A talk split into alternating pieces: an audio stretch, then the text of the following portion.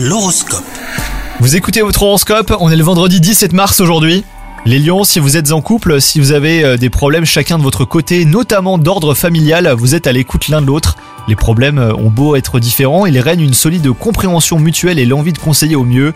Quant à vous les célibataires, s'il y a une histoire qui ressemble à un livre ouvert ou dont un chapitre n'est pas vraiment clos, elle pourrait bien refaire surface. Au travail, quelqu'un se mêle de ce qui ne le regarde pas, alors ne le prenez pas mal, hein, cela part d'une bonne intention. Faites diversion si une conversation vous dérange, en changeant de sujet ou même en quittant la pièce avec un bon prétexte. Côté santé, rien ni d'habituel pour vous les lions, mais vous êtes plutôt sous tension aujourd'hui.